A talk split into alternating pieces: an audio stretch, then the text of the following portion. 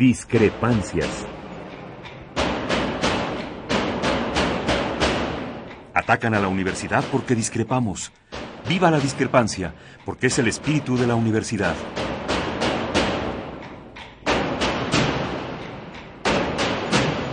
Martes de Discrepancias. Conducen Miguel Ángel Velázquez y Mariana Suárez.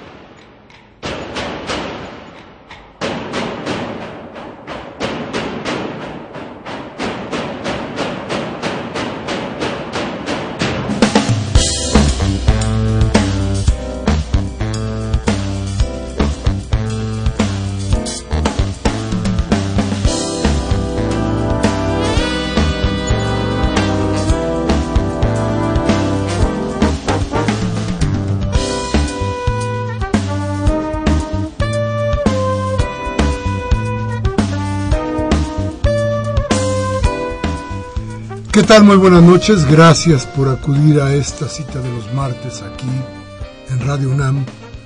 En este programa que todavía se llama Discrepancias y que pretende eso frente a todo lo que ocurre en un país que parece no tener pies ni cabeza. Eh, en un país donde un hombre inventa estados de municipios, donde las elecciones se convierten en un juego sucio donde no hay, no hay propuestas, donde no hay ideas, un lugar donde los narcos hacen y deshacen, un lugar donde la autoridad no tiene ningún lugar dentro de la población y un lugar que pretende que pretende cambiar su destino en una elección llena de porquería. ¿Cómo? ¿De qué manera? ¿Frente a qué estamos los ciudadanos de México ahora que nos toca escoger? Buscar entre los que hay quién va a dirigir. Estoy seguro que son los mejores hombres y las mejores mujeres las que están propuestas para para tomar las riendas del destino de nuestro país. Estamos hablando de la Cámara de Diputados, estamos hablando de los municipios, estamos hablando de estados, estamos hablando de destino. Estamos hablando de que si juntamos todo lo que se ha dicho en, las, en, esto anterior, en las campañas electorales, no vamos a encontrar, y si no, desmiéntame usted que para eso estamos no encontramos rumbo. ¿Hacia dónde va México? ¿Hacia regalarle a, a esta empresa OHL parte de nuestra riqueza? ¿A regalarle la otra parte a los bancos que privatizó un gobierno de derecha? ¿Hacia dónde vamos? Hacia estos pozos petroleros que ahora, digámoslo así, se rifarán entre los que más tienen para que se sigan llevando la otra parte de nuestro dinero? Y mientras, ¿qué tal? Nos dicen que las pérdidas del primer trimestre del año de petróleos mexicanos son históricas. ¿Por qué? Porque se las llevó el gobierno. ¿En qué? En impuestos. ¿Dónde están los impuestos? ¿Usted lo sabe? ¿Tiene idea usted de qué mejoras ha habido con todos estos cambios que nos dijeron que iban a traernos una mejor vida? ¿Los ha hallado usted en alguna parte de su cotidianidad? ¿Cómo se siente usted después de todos los cambios, de todas las reformas constitucionales? ¿Qué siente usted este gobierno que le impuso a usted todos estos cambios? ¿Qué debemos sentir los mexicanos cuando nos damos cuenta de que quien dirige al país pretende hacer de México algo que no es para usted, ni para mí, ni para los habitantes de México. ¿De qué se trata? Pues, ¿cuál es el rumbo? Yo no lo veo entre quienes ahora quieren tomar las riendas del país desde las cámaras de diputados, desde los municipios, desde las gubernaturas. No lo veo. ¿Usted encuentra el rumbo? Tú lo encuentras, Mariana. Muy buenas noches. Qué bueno que estás con nosotros. Buenas noches, Miguel Ángel. Buenas noches a todo el auditorio. Pues aquí, la verdad, con, con puras malas noticias en un ambiente electoral muy turbio, lleno de, de, de, de, pues de esto que pasó en Baja California eh, con los jornaleros de San Quintín es algo que también ha estado eh, pues en, en, el oído público estos últimos días. Y, y la verdad es que es una pena no que, que esta gente bueno contextualizando este 70 personas resultaron heridas después de un enfrentamiento en San Quintín en, muy cerca de Ensenada Baja California Incluso en un principio se habló de personas muertas y hoy fijó, fijó la autoridad para tres de los jornaleros una fianza de 7 millones de pesos para dejarlos en libertad. Justicia, eso es, Imagínate. Una de las palabras que menos, que menos acuden a la mente de cualquiera de los habitantes de este país. Por eso las instituciones, en general, han sufrido un deterioro tan grande como el que hoy no se pueda creer en que va a haber elecciones libres y limpias. No se puede creer que hay una Secretaría de Gobernación que vaya a actuar a favor, por ejemplo, de los trabajadores de, de, San, Quintín. Pero tampoco se puede creer que vaya a haber una ley que permita el tránsito de, de quienes vienen de fuera buscando una mejor vida en los Estados Unidos y no se puede creer en nada, porque no puede uno creer ni siquiera que exista un dirigente del país que sepa cuál es la diferencia entre un municipio y un estado. Y un estado, claro. Peor para nosotros. Bien, muy buenas noches, qué bueno que están con nosotros. Vamos a empezar nuestro programa, nuestros teléfonos 55 368989. Lada sin costo 01850 52 688. Esperamos sus llamadas. Muchas gracias. Gracias por estar aquí. Vamos al corte y regresamos.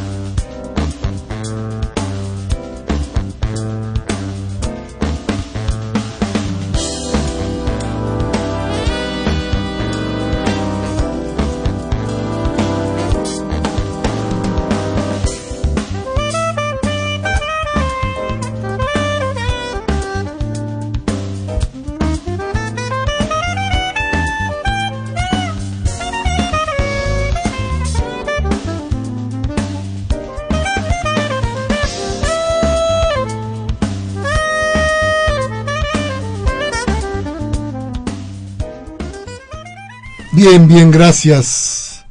Gracias por estar con nosotros.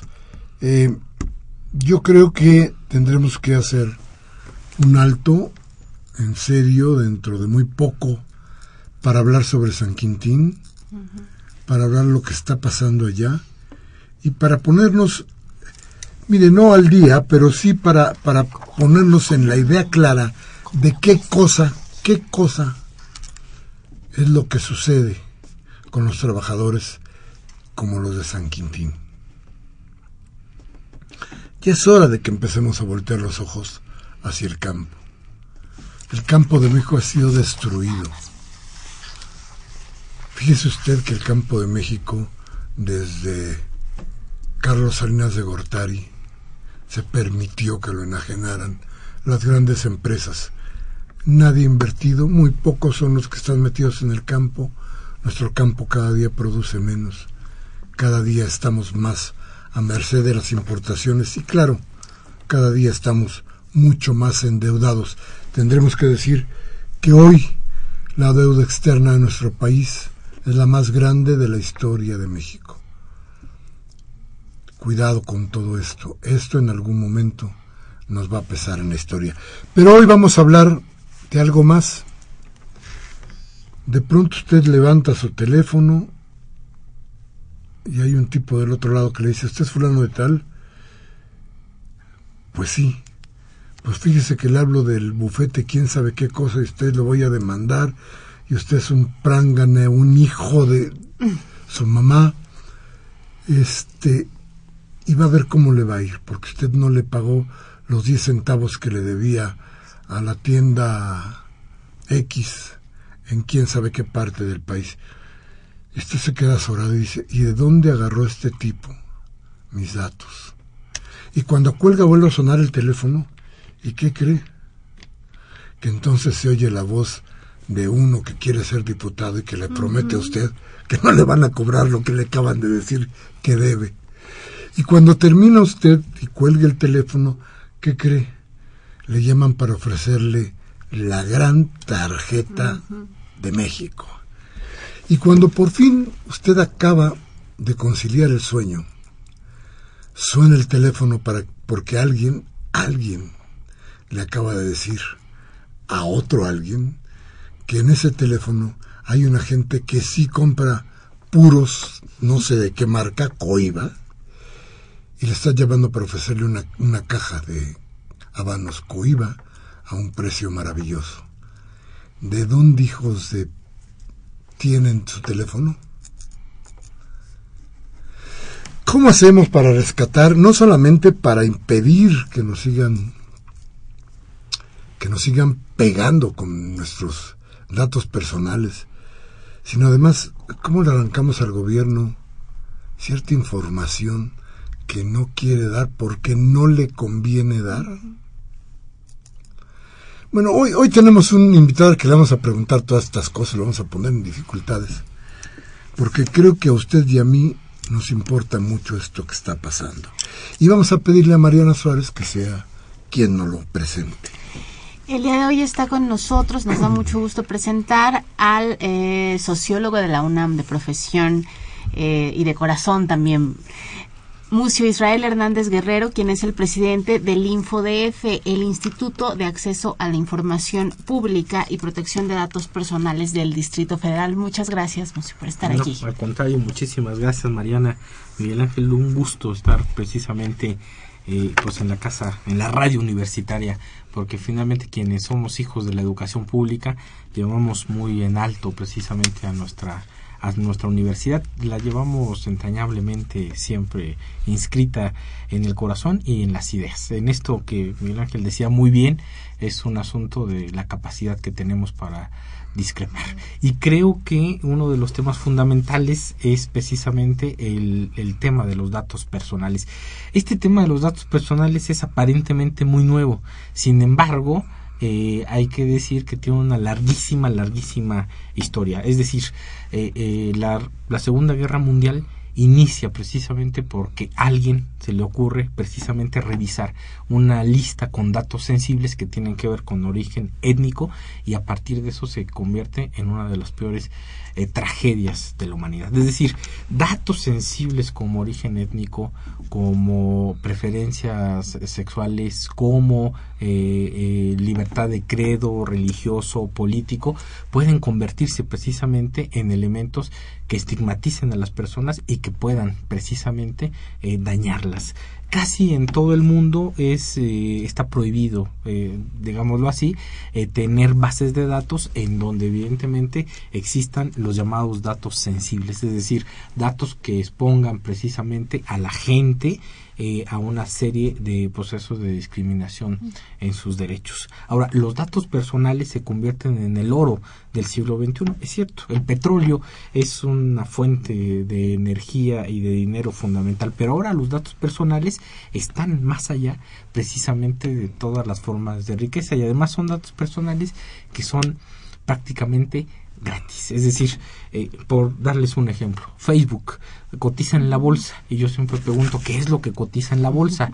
Los fierros, el software, la inteligencia, los derechos reservados, no, dos billones de datos personales. Dos billones de datos personales que pueden hacer bases de datos específicas con cortes de género, preferencias, este, una serie de cosas que además pueden eh, permitir el asunto del mercadeo directo. Y esto se convierte en oro molido para todo el mundo, porque uno no necesita más que saber a quién dirigir productos, a quién dirigir campañas, a quién dirigir una serie de cuestiones que no está mal.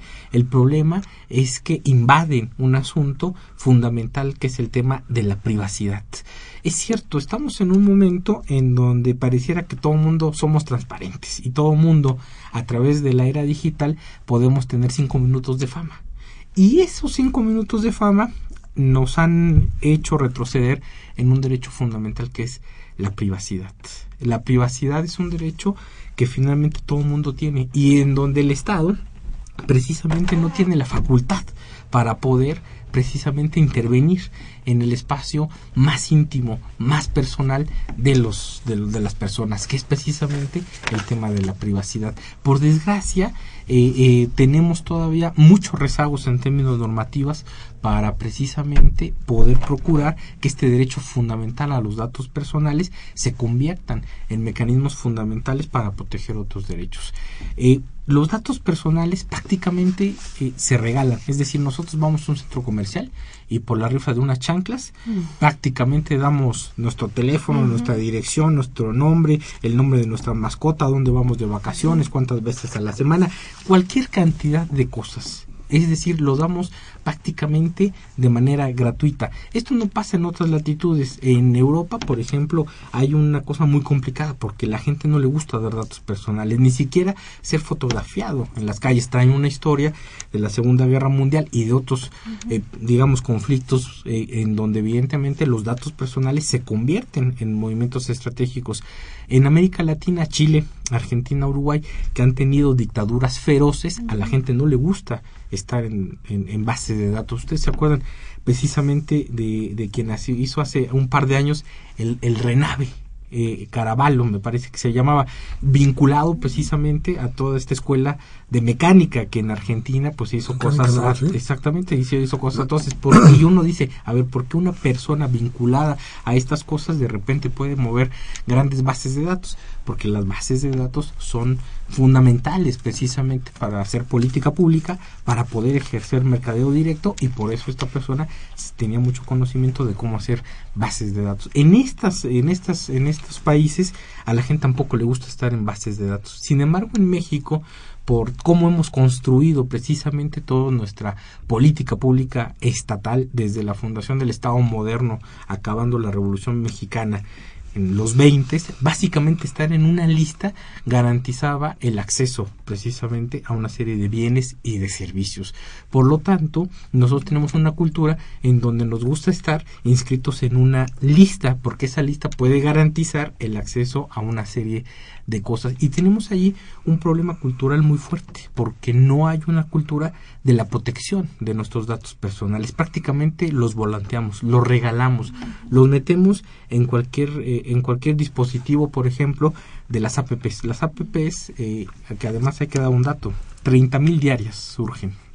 Y esas APPs no son evidentemente gratis. 30 mil diarios. 30 mil diarios, sí, porque todo el mundo quiere hacerse rico precisamente con, con aplicaciones como Uber o como estas cosas que de repente tienen una plataforma importantísima y entonces 30 mil diarias. Y no son gratis son eh, aplicaciones que evidentemente piden datos personales, es decir, piden cuando menos un correo, un nombre y un teléfono. Y eso vinculado a una serie de cosas puede convertir grandes, eh, eh, digamos, una, un asunto de minería de datos en donde evidentemente cómo geolocalizar, cómo ubicar a las personas, cómo hacer mercadeo. Muchas de esas eh, aplicaciones, hay una lamparita que seguramente ustedes la tienen en sus teléfonos, que es muy útil para las noches de, de oscuridad. Ahorita mismo se las estoy este, mostrando aquí a nuestros dos conductores, que es la gran lamparita esta. Bueno, esa lamparita cuando uno la prende, este, por eso ya la apagué, eh, hace una geolocalización de las personas.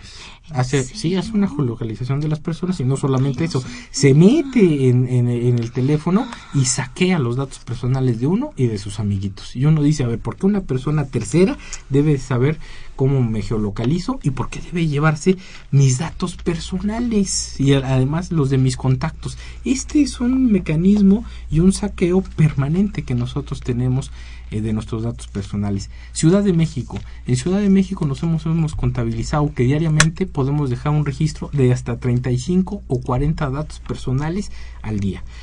¿Cómo?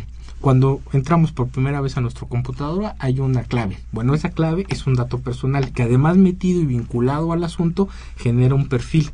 Y entonces, evidentemente, hay una serie de mecanismos que nos sirven toda nuestra navegación en la computadora. Cuando vamos a comer y pagamos con una tarjeta de crédito, hay un dato personal. Eh, cuando vamos al cajero, igual, es decir, dejamos una cantidad de datos personales. Ahora mismo que yo entraba precisamente acá, pues me pidieron un registro, ahí hay un dato personal permanente, es decir, hay una cantidad de datos personales que nosotros dejamos impresionantes. Hay cosas mucho más graves. En Ciudad de Guatemala, por ejemplo, en Guatemala, eh, eh, los registros de datos personales son hasta por cámaras. Es decir, uno entra a un edificio y le toman una fotografía. Mm. Hay pueblos en donde no hay luz, pero sí hay eh, cámaras de video para grabar a las poblaciones. Es decir, el tema de, de la invasión precisamente a la privacidad y de estas tecnologías cada vez mucho más extensivas precisamente para poder geolocalizar, para poder registrar, para poder saber los movimientos eh, y los y la movilidad de las personas cada vez son más extendidos y todo eso registra datos personales. un ejemplo, eh, Europa se ha eh, manifestado en contra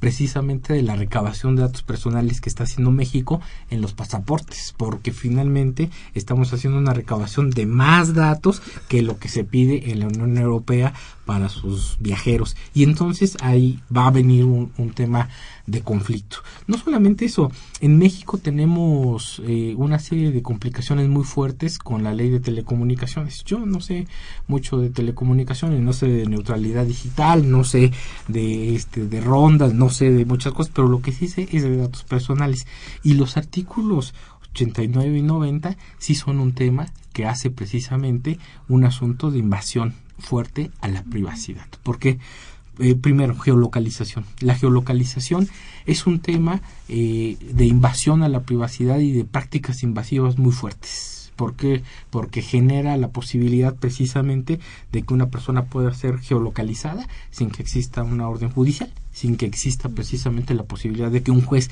determine que eh, finalmente eh, puede haber un mecanismo en donde la persona se le cuarten una serie de derechos, como el libre tránsito. El artículo 11 constitucional es muy claro. Dice que todo el mundo tenemos la capacidad de transitar libremente por el territorio. Sin embargo, con los mecanismos de geolocalización, esto no es posible porque el Estado sabe y conoce cómo son nuestros movimientos. La Suprema Corte ya se manifestó y ya dijo que no hay violación a derechos fundamentales, porque supuestamente se hace una geolocalización del teléfono. Sin embargo, en la propia ley de telecomunicaciones se establece que, por ejemplo, la portabilidad la acotan, no lo sé por qué, aunque la portabilidad en términos de discusión digital es mucho más que solamente el registro del número telefónico. Dice que la portabilidad es que uno puede tener un número telefónico en donde usted pueda contratar sus números de teléfono, no importa la empresa. Eso hace que el número de teléfono se convierta en un dato personal. Es decir, porque yo nazco con un número de telefónico y lo voy a mantener hasta que yo quiera durante toda mi vida. Y eso hace un, dato personal, me hace identificable y me identifica. Por lo tanto, el geolocalizar un número telefónico con ciertas características hace que se tenga la característica de dato personal. Y entonces no se geolocaliza un aparato simplemente, sino a la persona. Y no solamente eso, hemos pasado los datos personales de que tenemos registrados en las computadoras, en nuestros teléfonos, a las cosas. Es decir, ahora hasta los refrigeradores tienen datos personales. Es decir, un refrigerador le puede decir a uno que le faltan huevos o leche o jamón o una serie de cosas. Hay datos personales ahí porque nos conoce el asunto del refrigerador y le hemos puesto, digamos, toda una serie de ritmos. Hay teléfonos en donde se almacenan eh, los latidos del corazón las kilocalorías, es decir, una cantidad impresionante de datos personales que están alojados en nuestros dispositivos y que imagínense que estos puestos en las nuevas empresas que dan servicios de salud. Es decir, eh, los expedientes clínicos, el asunto. Hay unas farmacias que dan unos muy buenos descuentos ahora que las medicinas están tan caras. Pero el problema es que tienen unas tarjetitas que cuando uno las pasa, evidentemente registra eh, la medicina y el nombre de la persona. Entonces, lo que están haciendo es una historia clínica de alguna manera de padecimientos, que eso vinculado a estas nuevas empresas que ofrecen servicios de salud pueden convertirse pues en mecanismos discriminatorios. Ahora cuando estamos en un proceso, eh, digamos, de, digámoslo así, de privatización de los servicios de salud. Entonces, Pero estamos, estamos absolutamente indefensos ante esto, por un lado, y por el otro, podríamos imaginarnos el mundo sin todo esto. No podemos ya imaginarnos el mundo sin todo esto. Yo creo que los datos personales se han convertido en parte, siempre han sido, es decir, uno intercambia datos personales de manera natural, es decir, ahorita que me presentaron dieron una serie de datos personales, que vengo de la UNAM, que soy sociólogo, no, una serie de datos personales. Evidentemente yo tengo un carácter como de, de servidor público y los datos personales ahí se reducen la protección que yo puedo tener. Es decir, ustedes pueden saber cuánto gano, en dónde están mis oficinas, cuáles son mis teléfonos públicos, ¿no? Eh, una serie de cosas.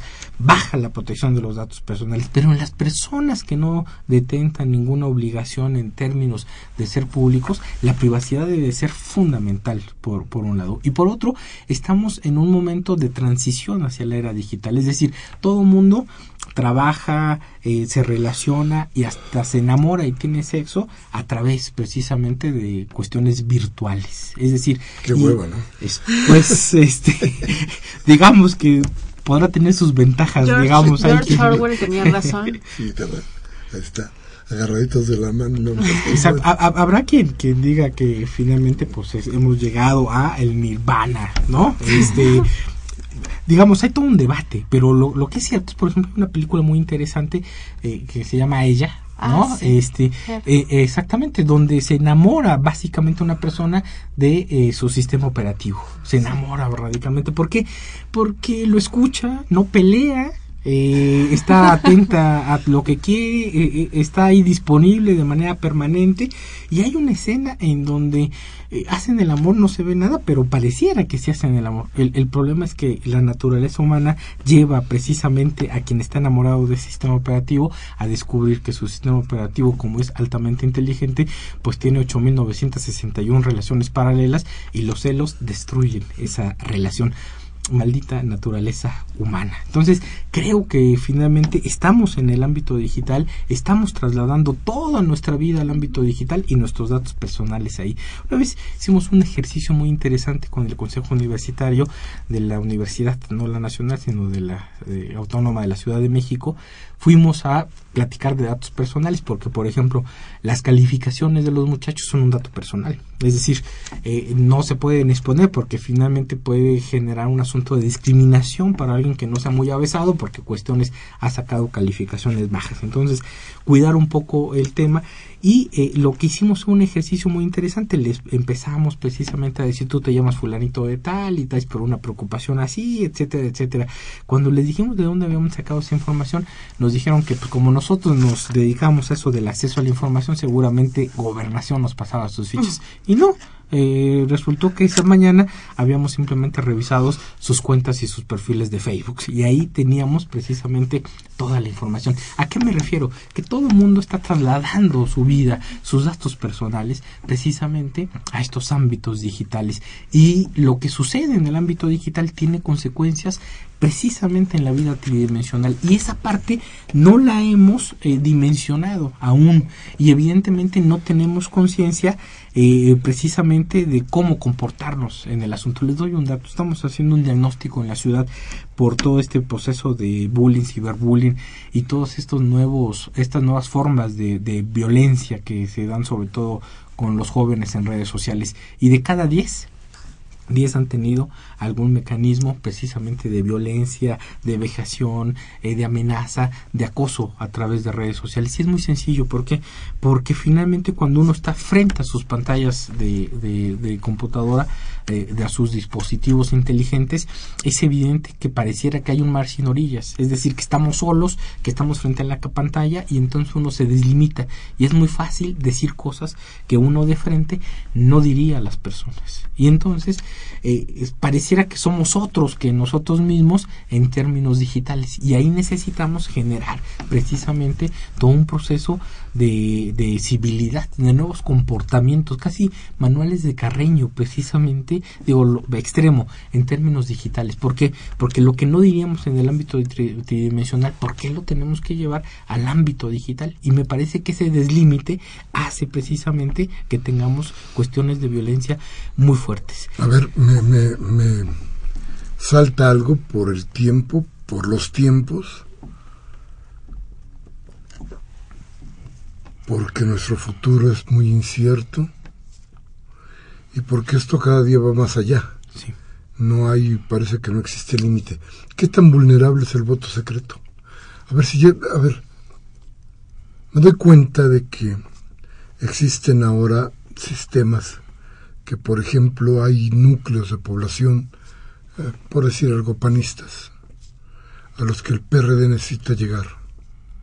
Y entonces se busca el perfil, se busca el dato, se busca la idea y se llama por teléfono. Se manda el tríptico. Se sabe a quién se está llegando. Esto no vulnera el deseo de la gente por el voto. No está, no está quedando demasiado débil esto del voto secreto universal. Y yo creo que está vinculado a un poco lo que decía que hemos dado un paso atrás en términos de privacidad.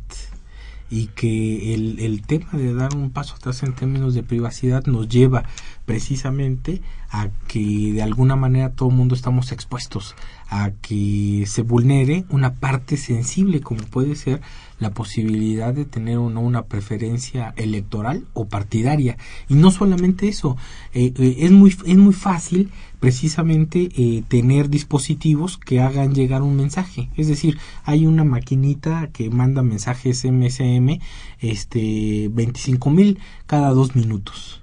Y cuesta 18 mil pesos la máquina. Pero la base de datos cuesta 3 millones de pesos. Es decir, para decirte a quién te tienes que dirigir. El asunto es que de repente no tenemos control sobre nuestros datos personales y que finalmente, en el caso que, que bien exponías, eh, a lo mejor de repente cuando te levantan una encuesta, cuando te hacen una pregunta, cuando y no se anonimiza, es decir, no hay una no hay un proceso, digamos, de separación, de disociación entre la persona y eh, sus preferencias, eh, puede haber una, una vinculación y cuando te vincula, pues eso puede ser utilizado para generar una base de datos específica que te permita finalmente mandarle una serie de mensajes específicos. Pero eso creo que lo hacemos de manera inconsciente. Estas bases de datos no son ilegales. No son ilegales. O sea, el gran problema es que, por ejemplo, eh, todo el mundo sabe que hay avisos de privacidad y los avisos de privacidad simplemente lo que te dicen es que te van a recolectar una serie de datos, que esos datos van a ser utilizados para una serie de cosas y que si te quieres ir a quejar, pues tienes una serie de mecanismos. ¿Qué pasa con estas cosas? Generalmente simplemente te avisan. Es decir, no se cumple con uno de los estándares internacionales fundamentales en la protección de datos, que cuando te recolectan datos personales tiene que ser informado, que es el aviso de privacidad, pero estamos sustituyendo aviso de privacidad por consentimiento. Es decir, el consentimiento debe ser expreso. Es decir, yo consiento que mis datos personales deban de tener estas características y ser utilizados para esas cosas y que cumplan precisamente con los extremos de la protección de los datos personales. Se recaban con una finalidad y con esa finalidad solamente pueden ser utilizados. Generalmente cuando se recaban datos personales en esos términos, eh, las finalidades son múltiples y casi de manera automática permiten el asunto del mercadeo. Este mal que al principio tú ponías muy bien en términos de que nos llaman para decirnos que nos hemos ganado un viaje a Hawái y otro a la Luna y otro a Marte y además unos tenis negros padrísimos. Es decir, permanentemente hay una vulneración del, del asunto del dato personal y de la utilización que se hace del dato, del dato personal. Creo que sí necesitamos fortalecer mucho el tema de la autodeterminación informativa. ¿Qué es esto? La posibilidad que yo tengo de controlar mi información. Primero, de que yo tengo datos personales, de que los datos personales los puedo dar y que a quien se los doy tiene la obligación de cuidarlos. Y tercero, que puedo finalmente eh, tener autodeterminación frente a los procesos de tercerización. ¿Qué es esto? A ver. Sí. Platícanos, después de un, un corte rápido, platícanos, ¿podemos defendernos? ¿Estamos haciendo algo? ¿Tenemos alguna... O ya nos llevó... Sí, suena muy orgulloso el asunto, pero yo creo que es hay posibilidad. Vamos entonces, nuestros teléfonos 55 36 8989 y la sin costo 01 850 52 688. Regresamos en un momento.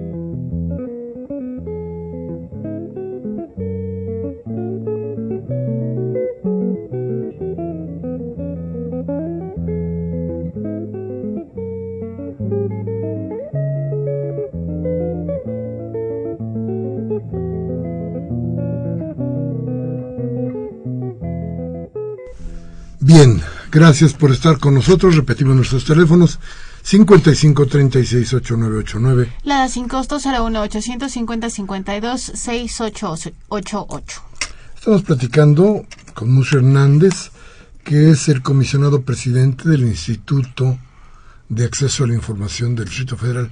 Y lo que nos está diciendo es verdaderamente, este, si usted leyó 1984 de Orwell, si este vio por ahí alguna de las muchas novelas que hicieron, sobre todo en aquellos tiempos, pues ya nos alcanzó el futuro. ¿Quién es usted? ¿Usted es parte de un mercado? ¿Quién es usted exactamente? ¿Es parte de una cartera que será vendida mañana? ¿Quién es usted? ¿El blanco de un complot narco? ¿Quién es usted frente a los peligros que necesariamente entrañan esta vida, esta vida de hoy? ¿Quién es usted? ¿Es un número telefónico? ¿Son siglas? ¿Sí importa usted como un humano? ¿Qué rasgos de humanidad le dejan a usted en las listas que se venden para el marketing? ¿Quién es usted exactamente? Pero, además, ¿qué puede hacer para defenderse? Y eso es lo que yo quisiera preguntarte. No hay, hay, por ejemplo, eh, una lista en donde uno se puede inscribir en la Profeco, para el asunto, y es una lista de no me llames. Uno se inscribe ahí y se bloquean los teléfonos, ¿no? Ah, en, en, casi toda América Latina y en Estados Unidos hay mecanismos de protección precisamente, pero a los consumidores. El, el problema es que los datos personales no son un tema de consumo, son un tema de derechos fundamentales. ¿Por qué? Porque finalmente mi dato personal es un mecanismo que permite precisamente que yo me identifique, que esta pregunta ontológica fundamental de quién soy yo me lo resuelva el dato personal y que finalmente eh, tiene hasta una dimensión ontológica de identificación, de identidad. Eh, eh, digamos, por eso el dato personal es una cosa muy, muy complicada. Y las tecnologías precisamente para, para identificar movimientos y estas cosas están a la orden del día y ni siquiera son tan, tan caras ni tan sofisticadas. Es decir, cualquiera puede bajar un programa en internet y hacer una geolocalización de todo mundo. Yo tengo amigos que tienen ya hijos grandes y yo les y los geolocalizan y yo les digo que no lo hagan porque un día van a ver que sus hijos están en lugares que no les gustan y les va a dar un infarto. Entonces yo les digo que no que no hagan eso, pero es una práctica común el asunto de la geolocalización. Eh, eh, el tema de, de, las, digamos, de los, de los mecanismos eh, eh, que tenemos instalados en el país, por ejemplo, en este asunto de telecomunicaciones, con la construcción de bases de datos en donde finalmente todos nuestros mensajes, todas nuestras llamadas telefónicas, todos nuestros correos van a ser capturados hasta por dos años en bases de datos. Y uno dice, ¿por qué deben de ser capturados? Si el mismo artículo 16 de la Constitución establece que finalmente nadie puede ser molestado precisamente ni en su vida privada, ni en sus correos, ni en su correspondencia y finalmente hay una invasión precisamente de estas características. ya está así el, tema de la ley, yo lo único que digo es que estas, estas bases de datos deben de ser lícitas porque uno lo que contrata es un servicio telefónico y no precisamente la posibilidad de que almacenen sus datos personales allí. Creo que necesitamos que esas bases sean lícitas, sean transparentes, es decir, todo el mundo sepamos cómo se almacenan, cómo se pueden finalmente ejercer una serie de derechos constitucionales que están en el 16, que son los derechos de acceso, Entonces, ilegal es. cancelación y oposición.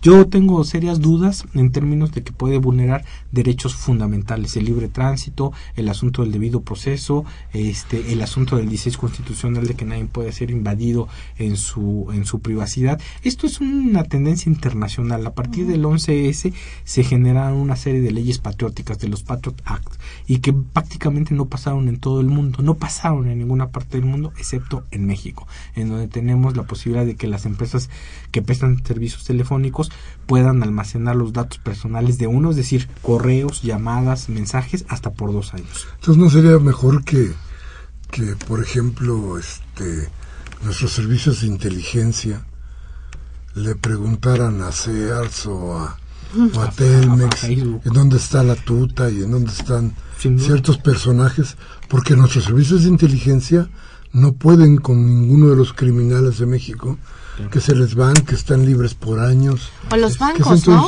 HSBC. los bancos o las líneas aéreas que, tienen, que tienen los datos de todos nosotros.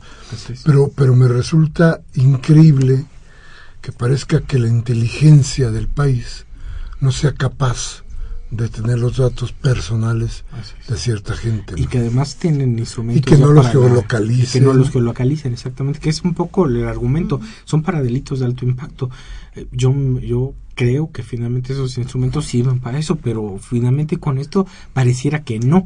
Pero también yo creo que hay una inversión de este asunto, es decir, eh, estamos en un momento de, de, transformación. Este espejo y estos mecanismos de, vigilancia masiva también se han convertido en un asunto convexo. Es decir, eh, finalmente ahora a través precisamente de las redes, del uso de estas tecnologías, también vemos a los otros y también vemos el asunto. Es decir, hay una historia en este país en donde finalmente eh, una persona que en otros códigos muestra su casa y esa casa de repente eh, blanca. Eh, exactamente la presentan como un asunto en donde todo el mundo vean para que pasen y muestren la amabilidad del mexicano y de repente alguien dice bueno y cómo precisamente alguien puede tener una casa tan grande y tan blanca y entonces, a través del acceso a la información, que es el cruce precisamente de contratos de un registro público que tiene que ver con la casa, y eso se genera una imagen en donde la vemos.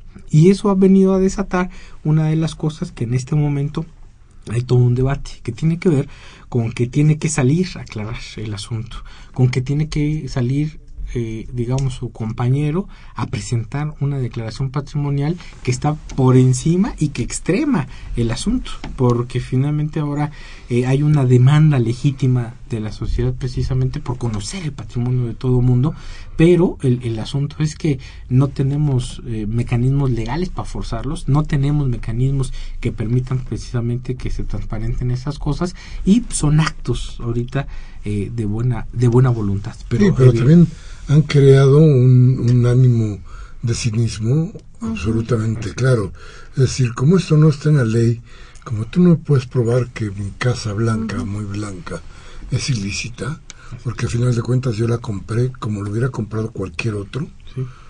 Este, es una transacción entre particulares. Entonces no me puedes decir que si porque esto o porque el otro.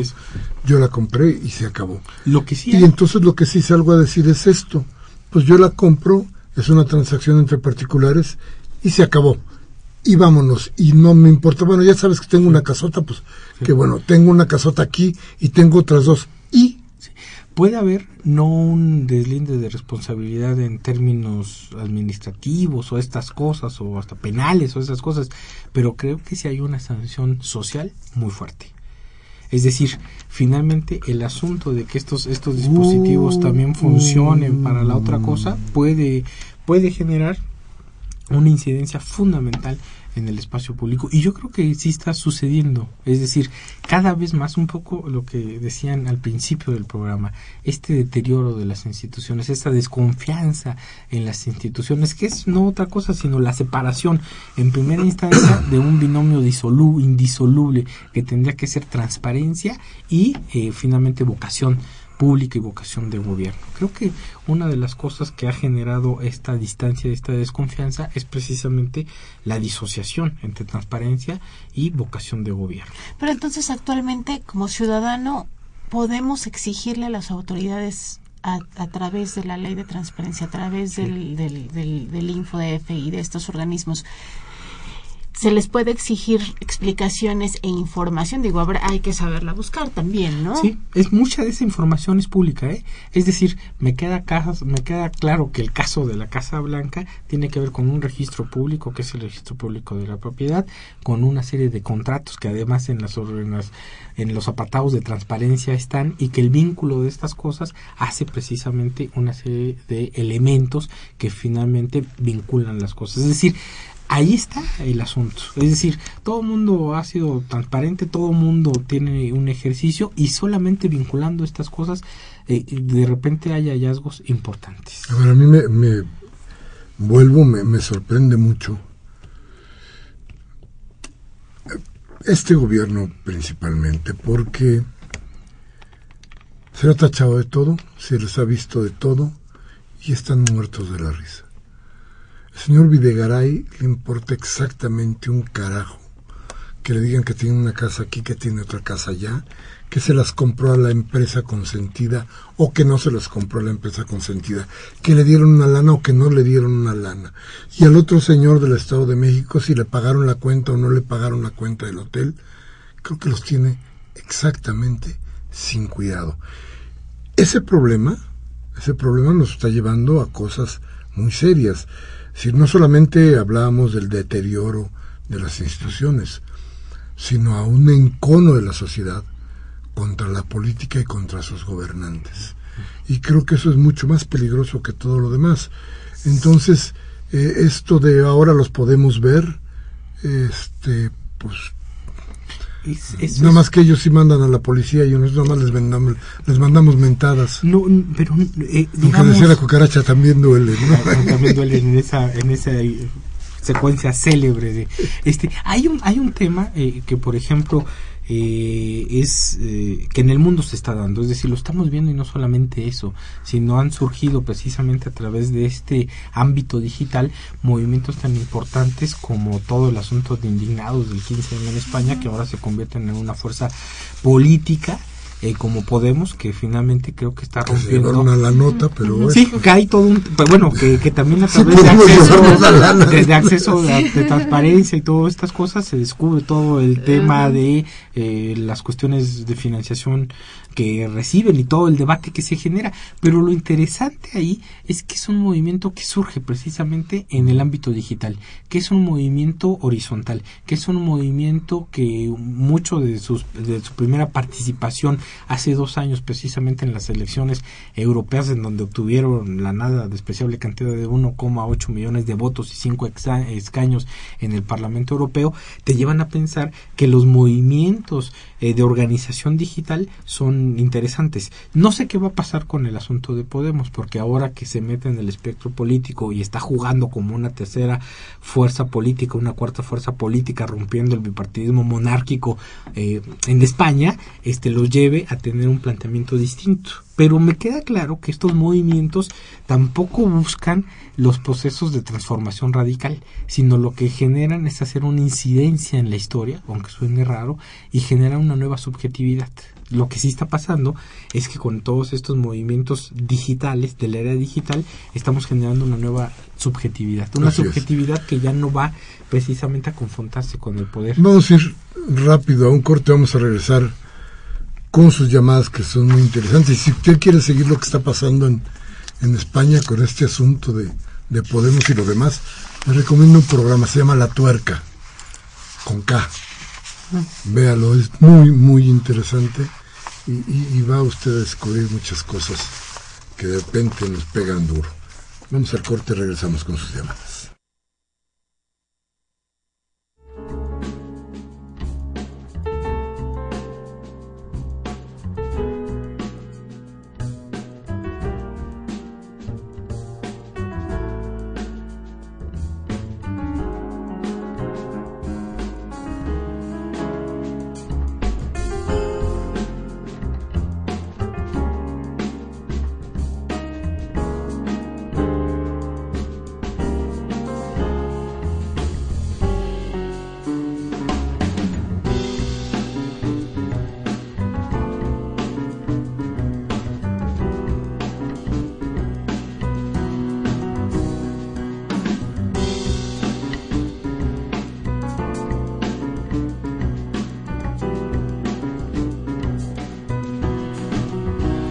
Bien, muchas, muchas gracias por estar con nosotros. Muchas gracias por sus llamadas. Muchas gracias por el interés de cada martes en esta cita que nos damos aquí en Radio Universidad. Y vamos, vamos por sus, por sus llamadas. Mariana. Muchas gracias, Everardo López de Coyoacán. Nos llamó y, te dice, Miguel Ángel, contrariamente a lo que opina Medrano Velázquez de León, no será coartando las libertades individuales como implementando ficheros electrónicos o lectores de huellas digitales como se erradicará la violencia en el balompié mexicano. Lo que en realidad necesitamos es una mejor educación. ¿Qué opinas? Que necesitamos una mejor educación. Desde luego que sí es, es importantísimo. Mire, cada que hay una medición sobre cómo va la educación en México, hijo, da una pena, pero pena, ¿eh? ¿eh? yo creo que es, yo creo que son cosas que tenemos que tocar aquí, yo creo que, aunque ya hemos hablado mucho de, de la cuestión educativa, yo creo que hay que volver a, a mencionar ciertas cosas. Mexicanos Primero, esa, esa organización de Televisa que pretende apropiarse de la educación en México, téngale mucho cuidado. Está vinculada, tiene ramificaciones por todos lados y téngale mucho cuidado. Si usted quiere que lo eduque Televisa, Loret de Mola, compañero. Chespirito. Chabelo. La gaviota. No me van a golpear si digo que Chabelo, pero... Bueno, si quiere que los eduquen estos señores, pues este, por ahí váyale con con mexicano, ¿cómo se llama? Mexicanos primero. Mexicanos primero.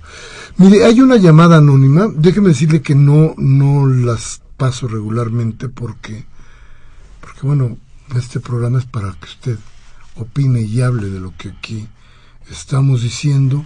Pero bueno, nos dice un anónimo que qué pasa si da datos falsos en donde se presente. ¿Qué pasa si me invento una identidad? ¿Qué pasaría? Pues simplemente que no existiría porque finalmente una de las cosas así, eh, el debate fuerte precisamente, por ejemplo, en redes sociales, es el asunto del anonimato y la anonimicidad, que, que se puede dar mucho.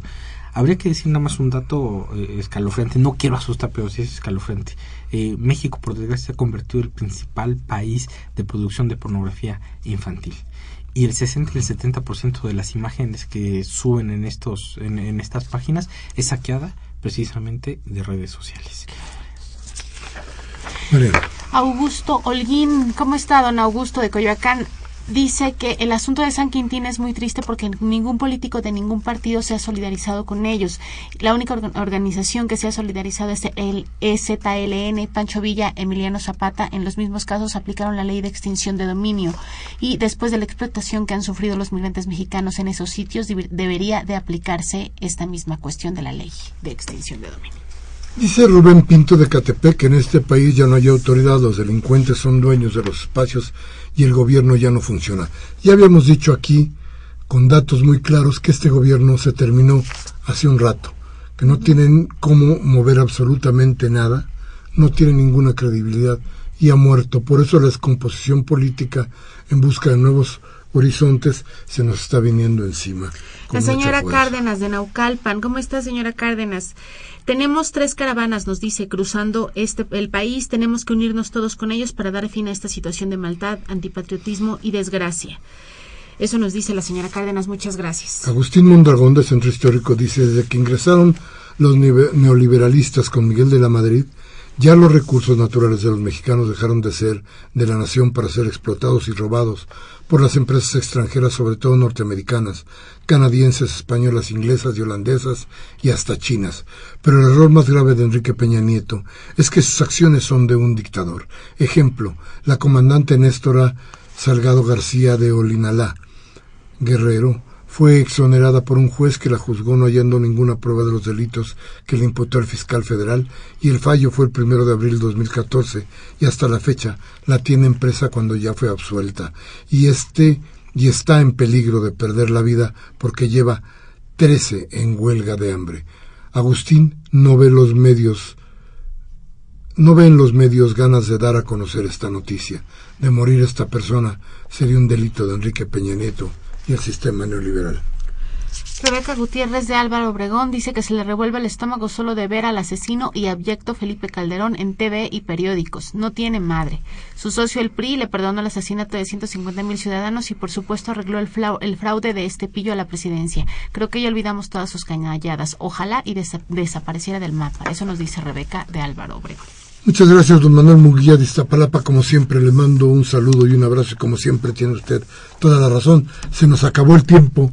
Le damos muchas gracias a Mucio Hernández por estar con nosotros, por venirnos a descubrir todo lo que pasa hoy en esta cosa de los datos personales. Humberto Sánchez Castrejón está en los controles técnicos y llevó esta nave. Emanuel Miranda en la asistencia de producción de Elena Hernández es la que dice que ya nos vayamos y no bueno. Mariana, muchas gracias, muchas gracias. a todos. Muchas a todos ustedes. Gracias a los que nos llamaron y no pudimos leer sus llamadas. Muchas gracias y yo como siempre me despido diciéndoles, si lo que dijimos aquí les sirve de algo, tómese un café mañana con sus amigos, hable de lo que aquí hablamos, platique y reflexione, pero si no quiere usar el cerebro, tiene opciones, cambie la televisa o de fórmula para que le hagan pinole el cerebro. Hasta la próxima.